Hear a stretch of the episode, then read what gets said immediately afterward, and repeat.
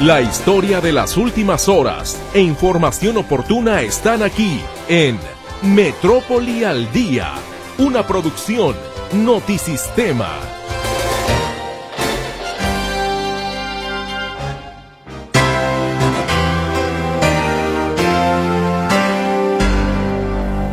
¿Cómo le va? Muy, pero muy buenas tardes. Me da mucho gusto saludarle a nombre de todo el equipo. Es martes, martes 7 de marzo de 2023 y la información que se ha generado la tenemos para usted en las siguientes dos horas de este informativo. ¿Qué le parece si vamos iniciando con nuestro resumen? El CIAPA prolonga hasta el 31 de marzo el descuento de 10% por el pago del estimado anual del agua. Antes terminábamos el 28 de febrero, ahora lo vamos a terminar hasta el 31 de marzo para beneficio de los usuarios. El 10% en su estimado. Fueron provocados los dos incendios registrados en las últimas horas en el Bosque de la Primavera y el Bosque del Centinela, confirma el alcalde de Zapopan, Juan José Frangé. Sí, los dos provocados. Y uno de ellos por menores de edad, el del Centinela. ¿Cómo lo saben? No los detuvimos. Ah, los vieron. Cinco movilizaciones se registraron el día de hoy, tres de ellas relacionadas al Día Internacional de la Mujer y dos más de tinte político. De visita en Jalisco, el secretario de Gobierno, Adán Augusto López, arremete contra el INE. El zurdo, uno de los hombres detenidos el fin de semana en Unión de San Antonio, es líder de un grupo de sicarios que opera en varios municipios de la zona de los Altos, informan autoridades estatales. La audiencia de control de detención se celebrará en las próximas horas y bueno, en cuanto a la participación, esperemos poderlo cruzar en alguna carpeta de investigación. Para evitar la adquisición de unidades robadas o remarcadas, la policía de Zapopan ofrece acompañamiento para compradores de autos usados. Quiero decirles que si vienen a la base de nosotros o está en la, eh, quiere que nosotros vayamos a actuar, tiene que estar el vendedor y el comprador. Vinculan a proceso a José Armando R., acusado de la desaparición y feminicidio de una menor de 16 años, vecina del municipio de Colotlán. Fuerzas federales inhabilitan ordeña en ducto de Pemex en la región Valles. La Policía Estatal blinda con vallas metálicas los alrededores del Congreso de Jalisco, previo a las protestas feministas anunciadas para este miércoles 8 de marzo con motivo del Día Internacional de la Mujer. Esta tarde les saludamos con el gusto de siempre. Mi compañera Berenice Flores, quien contestará sus llamadas telefónicas al 33 38 al 33 38 13 15 15 y 33 38 13 14 21. A sus órdenes también tenemos WhatsApp y Telegram en el 33 22 23 27 38. Mi compañero César Preciado, con una actitud muy sana, el día de hoy. Les saluda del control de audio. Yo soy su servidora Mercedes Altamirano ante este micrófono. Le recibo con gusto y con mucho agradecimiento como siempre. Gracias por su sintonía. Esperando que tenga un estupendo martes, lo que resta del mismo. Nos vamos a la pausa y regresaremos para llevarle a usted todos los detalles de la información.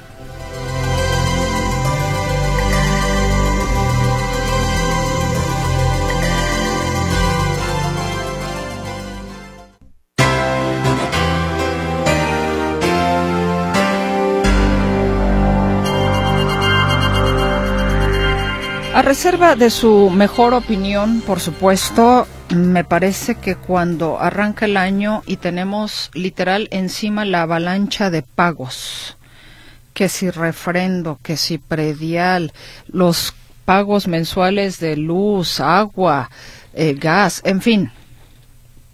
Y de repente alguien nos dice, oye, no te preocupes, te damos un poquito más de margen, me parece que es un gran respiro.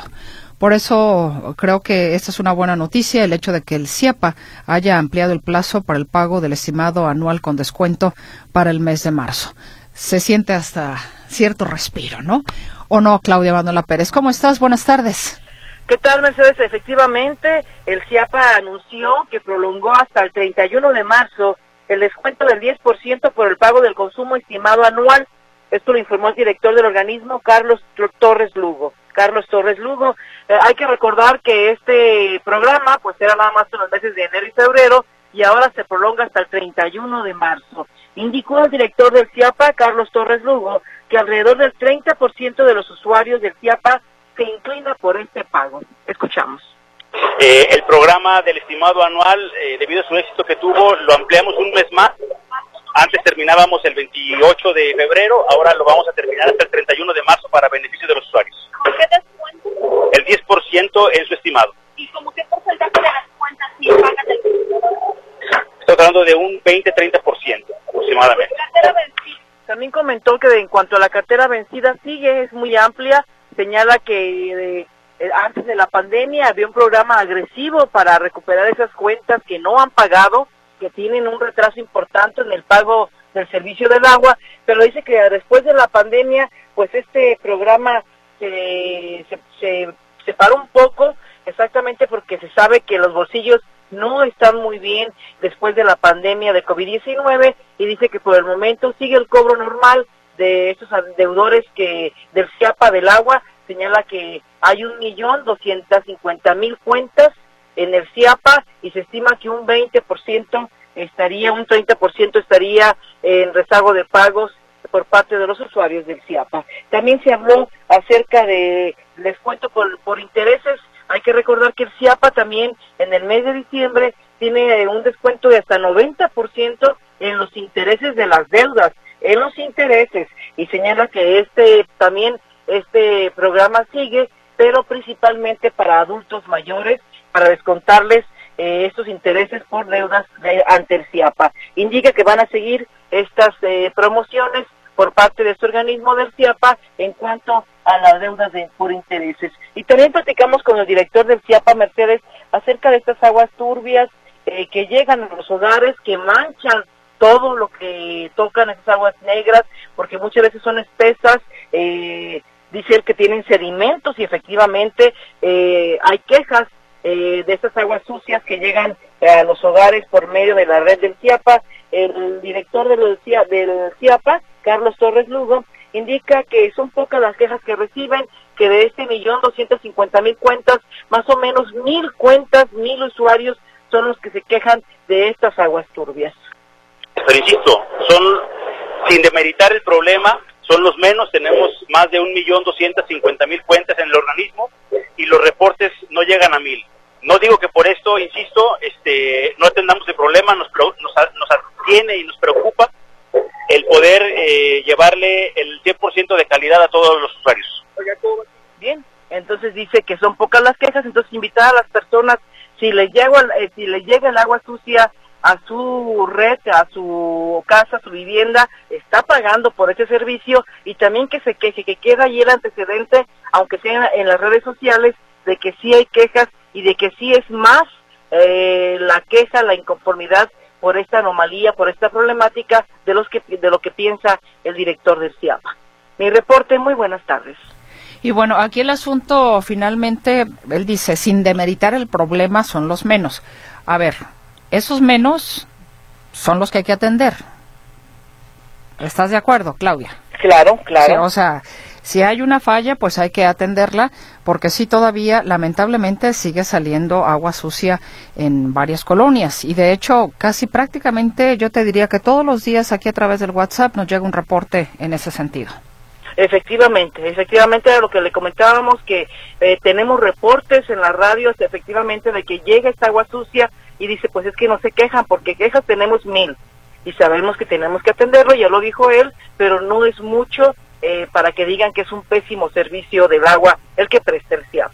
Entonces sí, eh, quejarse, dejar el antecedente y también pues para presionar un poquito a la autoridad para que atienda esta problemática, Mercedes. Efectivamente, pero nos vamos por el lado bueno, el hecho de que se dé plazo hasta pues, lo que resta de marzo para este pago del estimado anual. Sí, la verdad es que es un es un respiro, Claudia Manuela, porque entrando el año todo el mundo quiere que le paguen. Efectivamente, entonces hasta, hasta el 31 de marzo está esta próloga para este descuento del 10% en el pago anual. Perfecto, bueno, pues muchísimas gracias. Gracias, Mercedes. Muy buenas tardes. Gracias a ti, muy buenas tardes. Oiga, la verdad que sí, ¿eh? Pues es que sí, entrando el año, bueno, es una avalancha, es un tsunami de debo, debo, debo. y entonces hay que empezar a estirar los billetes y bueno, creo que yo insisto, esta es una buena noticia. Ojalá si fuera con todo lo demás. Y bueno, eh, los teléfonos aquí en cabina están a sus órdenes, 33 38 13 15 15, 33 38 13 14 21, WhatsApp y Telegram también a sus órdenes. Eh, gracias por la comunicación que más adelante vamos a estar ya compartiendo. Y mire, elementos de la Secretaría de Medio Ambiente y de otras corporaciones lograron sofocar finalmente dos incendios forestales que se presentaron dentro del área natural protegida del Bosque de la Primavera. Uno de los incendios, que duró aproximadamente cinco horas de combate, ocurrió en la zona de Lomas de la Primavera de Zapopan por la zona oriente del bosque y pegado a varios asentamientos humanos. Fueron 109 brigadistas quienes lograron controlar las llamas antes de que se propagaran. Este incendio fue reiniciado intencionalmente en la madrugada, pero sofocado por bomberos de Zapopan a tiempo antes de que implicara otro problema. El segundo incendio, que requirió la participación de 41 brigadistas, se originó en la zona del río Salado, a donde se accede por la carretera Nogales.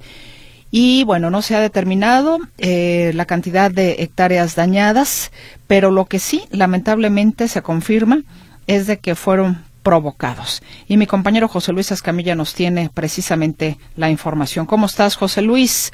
Buenas tardes y no sé si también ya de hecho la cantidad de hectáreas dañadas. ¿Qué tal, Meche? ¿Cómo estás? Buenas tardes. Un saludo para ti para todo el auditorio. Eh, ciertamente, bueno, no, no, no está todavía lista la cifra, la cantidad de hectáreas que resultaron afectadas en estos dos incendios forestales que se dieron el día de ayer, una en el Centinela, en el bosque del Centinela, la otra en el bosque de la Primavera. Son dos incendios que se dieron el día de ayer y que, de acuerdo con lo que nos decía hoy el presidente municipal Juan José Frangé, eh, fueron provocados, fueron intencionales. La buena noticia es que no fueron incendios grandes. En el caso del Centinela, fue un incendio que afectó menos de una hectárea. En el caso de la primavera fueron cerca de cuatro hectáreas, pero en ambos casos, en su mayoría, fueron pastizales, fueron arbustos, nada de arbolado adulto, afortunadamente. Lo desafortunado, Meche, es que eh, ambos incendios fueron provocados.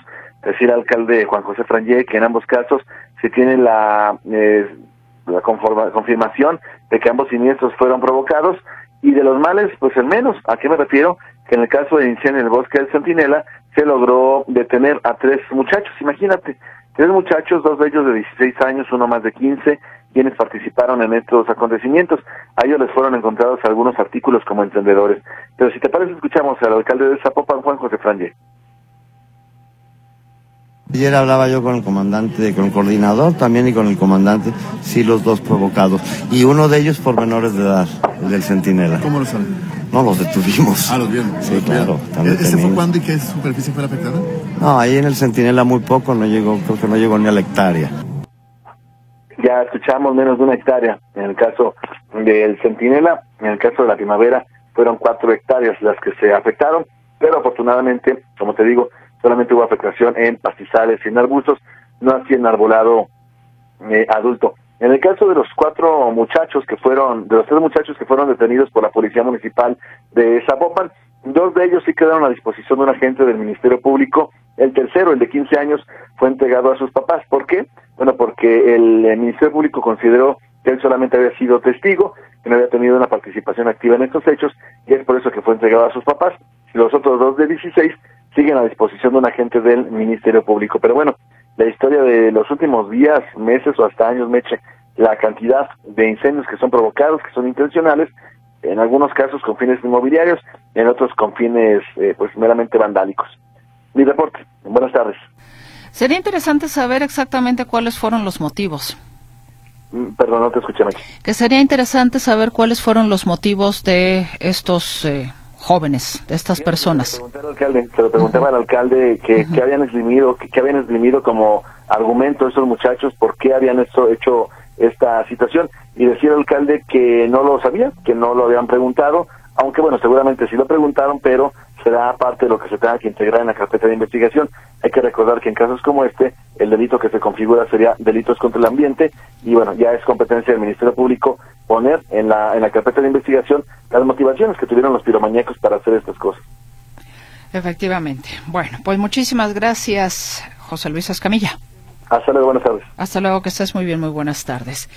Y encontraron, ya pasando a otras cosas, a los cuatro estadounidenses secuestrados en Matamoros, Tamaulipas. Dos de ellos sin vida.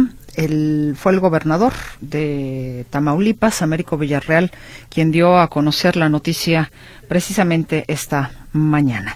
Y bueno, ya esto ha derivado una serie de reacciones a todos los niveles, a nivel gubernamental, a nivel de parlamentos y eh, mi compañero Arturo García Caudillo nos tiene la información. ¿Cómo estás, Arturo? Muy buenas tardes.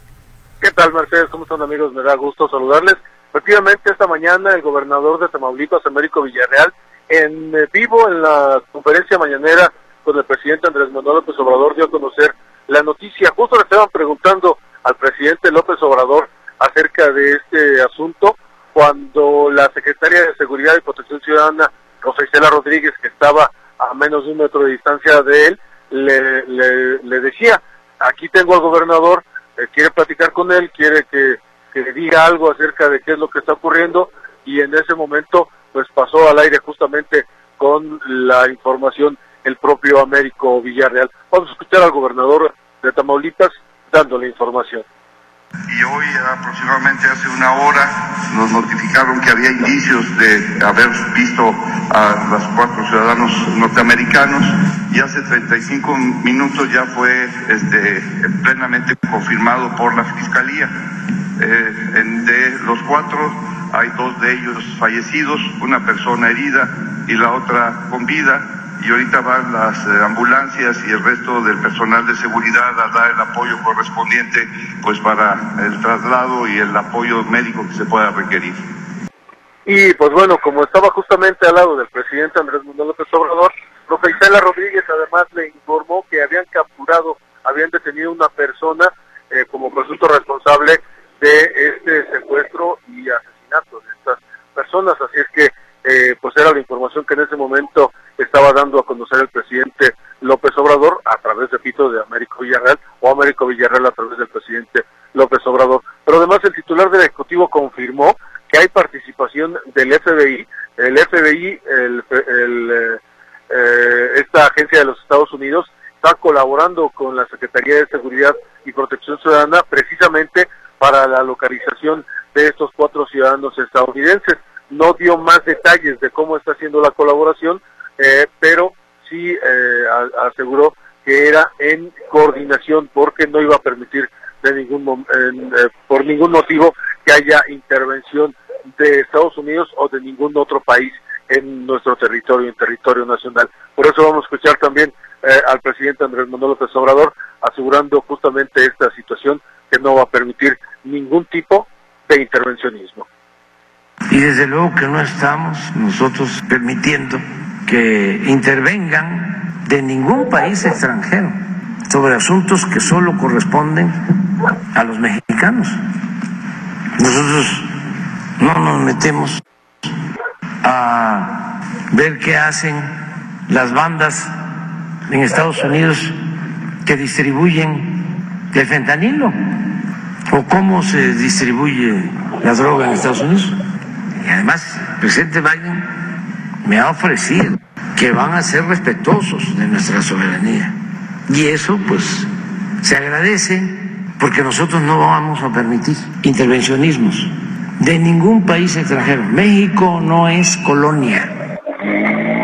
Y pues justamente como va de la mano este asunto, pues volvió a arremeter en contra del exfiscal de los Estados Unidos, William Barr, que fuera fiscal, durante el periodo de Donald Trump como presidente de la Unión Americana. Y esto, porque tanto él como el congresista Crenshaw de Texas eh, fueron eh, o han sido muy insistentes en pedir la, intervención militar de Estados Unidos en nuestro país, asegurando que las bandas del narcotráfico tienen cooptado buena parte del territorio y están manejando como si fueran eh, incluso con, con ejércitos pequeños ejércitos, decía eh, William Barr, eh, la situación de la seguridad en, nuestro país y por eso ellos piden la intervención del ejército estadounidense en México. Por ello es que hoy, una vez más, el presidente Andrés Manuel López Obrador arremetió en contra de William Barr. Vamos a escucharlo.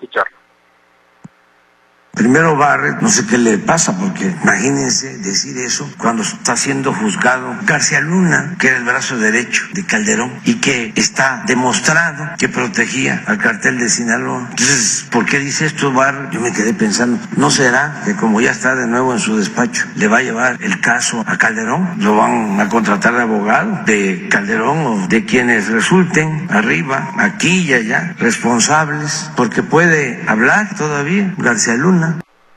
Pues ya está especulando el presidente López Obrador sobre esta posibilidad, la posibilidad de que en el tiempo que le queda de aquí a que se le condene a Genaro García Luna, el secretario de Seguridad Pública, pudiera hablar y eh, aceptar ser testigo protegido y denunciar eh, si había o no eh, participación o tenía conocimiento el expresidente Felipe Calderón de toda esta situación. Por eso decía, parece que lo que quiere William Barr es convertirse en el abogado defensor del expresidente Felipe Calderón. Y lo mismo en el caso de Dan Crenshaw, porque dice el presidente López Obrador que este personaje solo lo está haciendo tratando de sacar raja política, raja electoral, y eh, dado que ni siquiera ha hecho nada en su propio país para detener eh, las muertes por fentanilo o la venta de droga de este tipo de este tipo de drogas eh, ni tampoco ha hecho nada para detener el tráfico de, ilegal de armas así es que pues bueno el presidente López Obrador ya eh, tiene como parte de su agenda insistir en descalificar a estos dos personajes los dos destacados miembros del Partido Republicano allá en los Estados Unidos y reporte Mercedes Buenas tardes. Esta situación de los cuatro estadounidenses encontrados, lamentablemente de dos de ellos sin vida, entiendo que llevó a una reunión el día de hoy ahí en Palacio Nacional al presidente López Obrador con el, con el fiscal general de la República, Alejandro Hertz Manero. ¿Se sabe algo de esta reunión? Entiendo que era sobre este tema. Sí, no, en lo absoluto no se ha dicho absolutamente nada, como tampoco ayer el presidente que se reunió con el embajador de Estados Unidos en México, Ken Salazar, eh, fueron una reunión de cerca de cuatro horas, tampoco quiso decir absolutamente nada de lo que habían tratado, aunque evidentemente habían tratado este tema, y tampoco, pues en el caso del procurador, o perdón, del el fiscal general de la República, eh, porque son temas delicados a final de cuentas y sería muy difícil que soltaran a la luz o dieran a conocer los detalles de estas conversaciones, de esto, de estos temas, eh, sobre todo por ser tan delicados que no tienen que ver solamente con el secuestro de ciudadanos, sino tienen que ver con la relación entre los dos países, entre Estados Unidos y México. Y ya decía el presidente López Obrador que, perdón, en un caso similar, el de Bavispe, en donde fueron asesinados también ciudadanos estadounidenses, niños y mujeres, eh, pues habían eh, conseguido la detención ya al momento de 31 personas probables responsables y solamente quedaban nueve por ser detenidas. Así es que ofrece justamente la misma eh, la misma forma de trabajar eh, para detener a los responsables y castigarlos, a, eh, llevarlos ante la justicia. Mercedes. Pues te agradezco enormemente la información. Perdón. Sí, cuídate. Gracias, Arturo. Bueno, híjole, cuando pasa, pasa.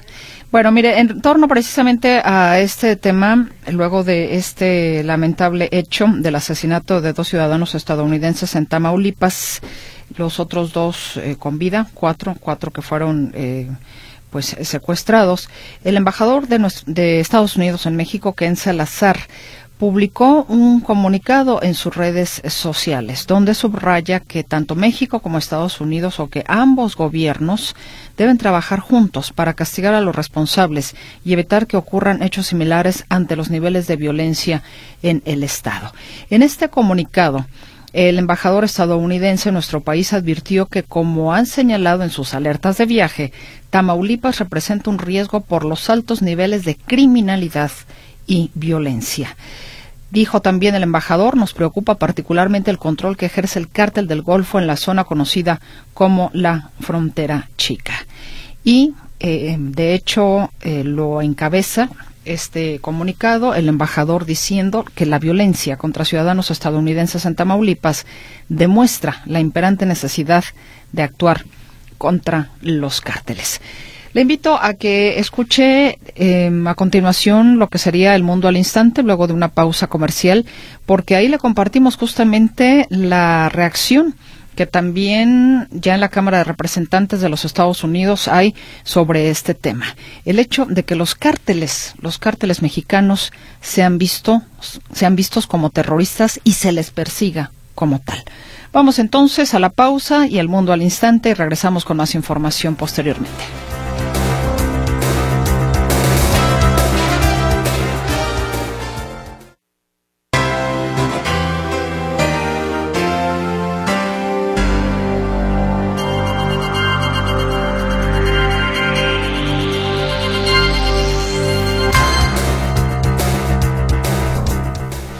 Fue una mañana de protestas en la zona metropolitana de Guadalajara. Mañana se esperan también eh, marchas alusivas al Día Internacional de la Mujer. Por lo pronto, de lo que ha sucedido el día de hoy, inclusive cómo algunos grupos católicos particularmente se están organizando para defender los templos en las marchas feministas de mañana, nos da cuenta y detalles mi compañero Héctor Escamilla Ramírez. Muy buenas tardes, Héctor. Hola Meche, ¿cómo estás? Buenas tardes, un gusto saludarte, también a los radioescuchas y bueno, comentarte que hoy hubo muchas manifestaciones en la zona metropolitana de Guadalajara por diferentes temas. Uno de ellos, por ejemplo, hubo dos en Casa Jalisco, una de ellas la tradicional perdón, la tradicional marcha de la Universidad de Guadalajara diaria que organizan para exigir recursos. La Prepa 5 eh, fue la que le tocó marchar el día de hoy a la, a la sede del Ejecutivo. Esto cerca de las 11 de la mañana, pero minutos antes hubo otra manifestación encabezada por la diputada Susana de la Rosa del Partido Futuro. Esta manifestación, que también tuvo que ver con mitin, pues eh, fue para reclamar la falta de políticas públicas para la atención de la violencia contra la mujer e incluso sus ejercicios en torno al presupuesto que destina la Federación para Jalisco para la prevención de violencia contra la mujer y que finalmente, pues dice la autoridad, está no se está utilizando al 100% este dinero. Entonces, lo que dice el gobierno del estado es que, eh, perdón, la diputada de la Rosa, es que no se está haciendo un, adecuado uso del dinero. Si de parece, escuchamos, nos tengas a la mano, Meche, lo que dice la diputada que acudió con otros representantes de este partido futuro ahí a Casa Jalisco, la sede del Ejecutivo.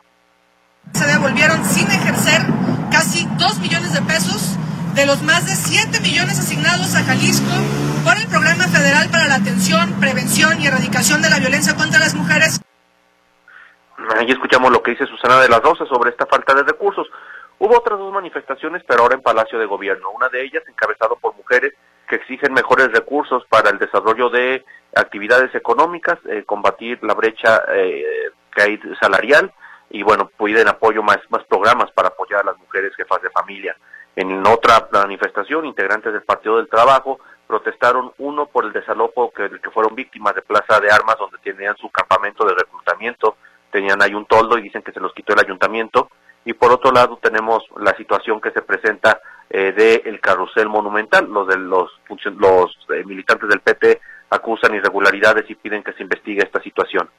Eh, por otro lado, comentarte, Meche, que la quinta manifestación que hacemos cuenta, pues tiene que ver en Ciudad Judicial, donde eh, mujeres víctimas de violencia vicaria están pidiendo pues eh, políticas públicas para combatir esta práctica de violencia donde no se agrede directamente a las mujeres sino a sus seres queridos para eh, para generar un daño a las mujeres. Entonces esta manifestación se llevó a cabo en Ciudad Judicial donde em, pues los manifestantes acusaron que sigue em, jueces resolviendo sin perspectiva de género y beneficiando a los agresores esta es la información en cuanto a las protestas, Meche. Y bueno, solamente mencionar que el día de mañana ya está todo listo para las protestas eh, relacionadas al Día Internacional de la Mujer.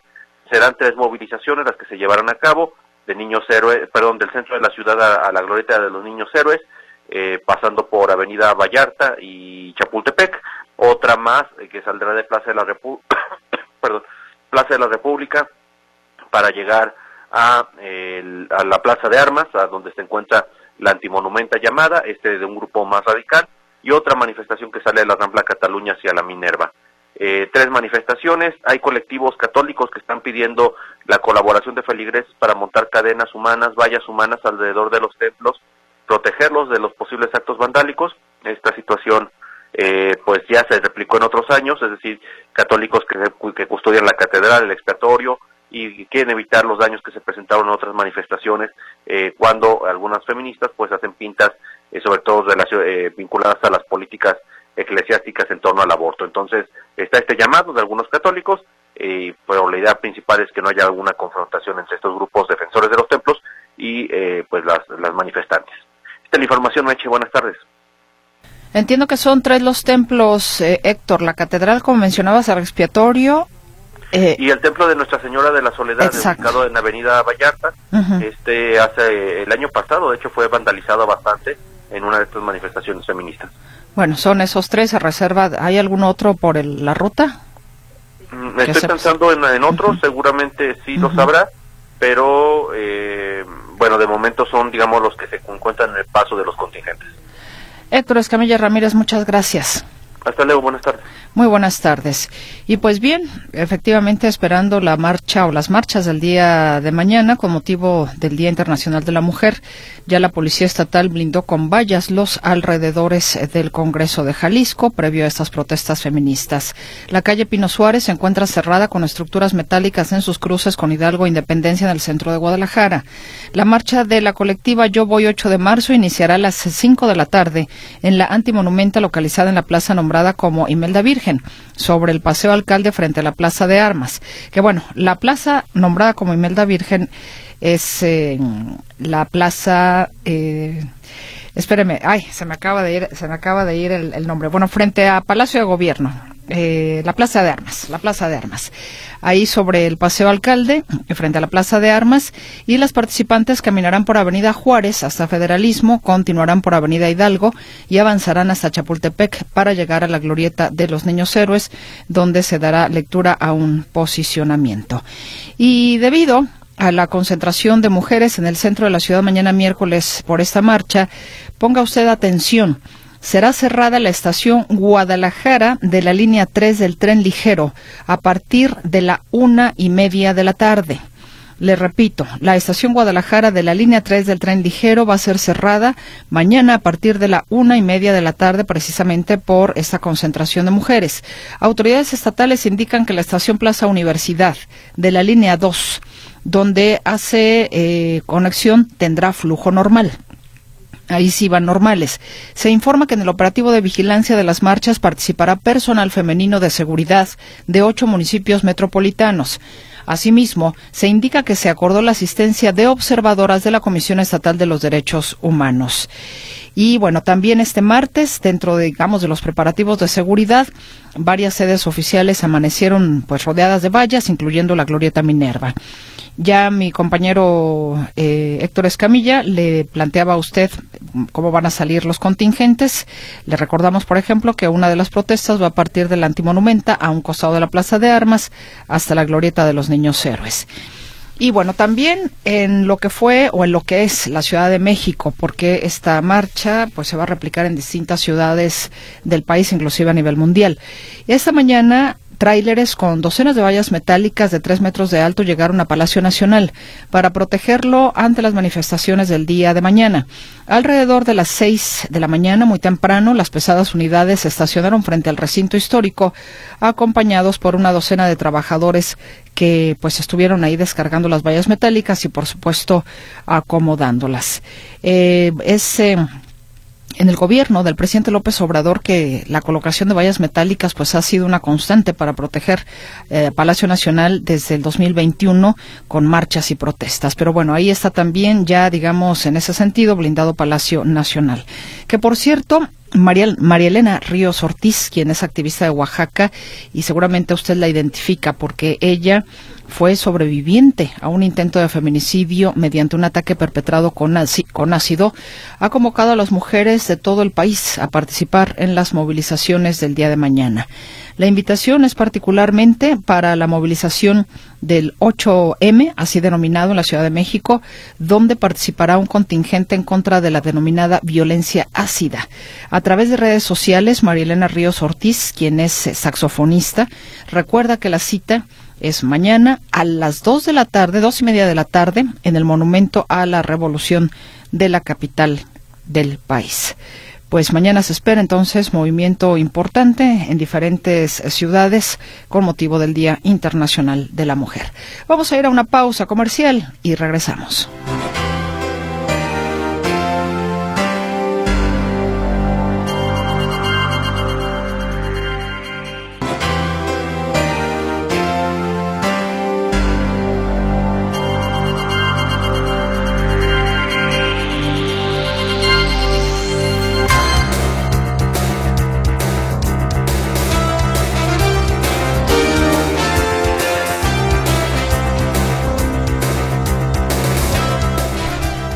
Gracias por su comunicación esta tarde a este espacio informativo. Silvia Quintero nos dice, le quiero decir al señor del CIAPA que no sea mentiroso. Tengo varias casas en diferentes colonias, como en Jardines Alcalde, Residencial Victoria, Colonia Independencia, y en todas sale el agua chocolate mugrosa y nos tenemos que bañar con agua de garrafón.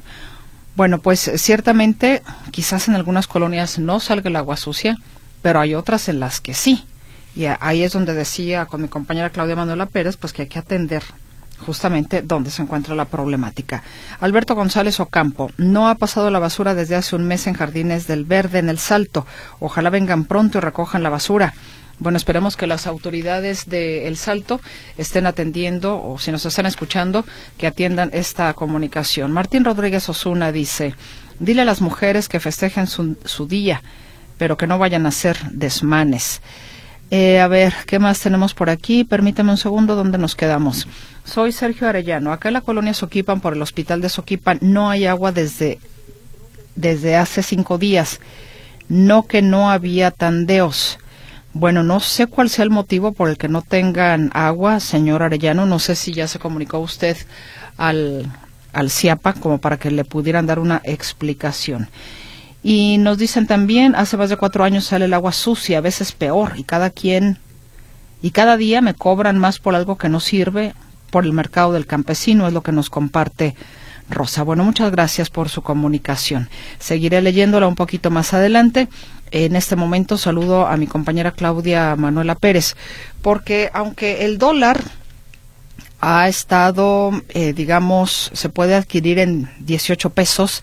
Ahorita checo cómo cerró el día de hoy, pero al mediodía estaba en 18 pesos por 18, se pagaban 18 pesos por dólar. Pues esto para muchos no es una buena noticia. No particularmente, por ejemplo, para quienes son, eh, para las empresas exportadoras. Mi compañera Claudia Manuela Pérez nos tiene los detalles. Claudia, adelante, por favor. ¿Qué tal, Mercedes? Gracias. Muy buenas tardes. Efectivamente, el dólar está en 18 pesos eh, actualmente en México y no es porque haya un superpeso, sino que hay un, un dólar muy débil con un país a punto de entrar a, la recesión, al igual que Europa, debido a, la, que, a, la, a que la guerra en Ucrania dura ya más de un año. Esta cotización del, del dólar por debajo de los 18 pesos, como estuvo la semana pasada, pues no beneficia a las empresas y al contrario les ocasiona pérdidas y por, y por ende registra o se va a registrar una escalada de precios porque ya están comenzando a tener pérdidas algunas empresas exportadoras. Esto es lo que dice el presidente de la Coparmex Jalisco, Carlos Villaseñor. Pasamos al tema local, ¿cómo afecta a las empresas? Pues las empresas que exportan al principio de año hacen sus estimaciones y hay un rubro o hay una parte importante del, del costo que no está dolarizada, como son todos los gastos de laborales, todo el costo de, de, la, de lo que le llamamos nosotros eh, la mano el, la, la mano de obra y también el tema de los gastos fijos como son renta, luz, todo lo que no está dolarizado, que al tenerlo y hacer un presupuesto este, tomas un tipo de cambio y el tipo de cambio que seguramente se utilizaron en la mayoría de las empresas es superior a los 18 pesos. Entonces, desde ahí ya se empieza a tener una merma eh, o, una pérdida eh, en cuanto al, al presupuesto y al ingreso.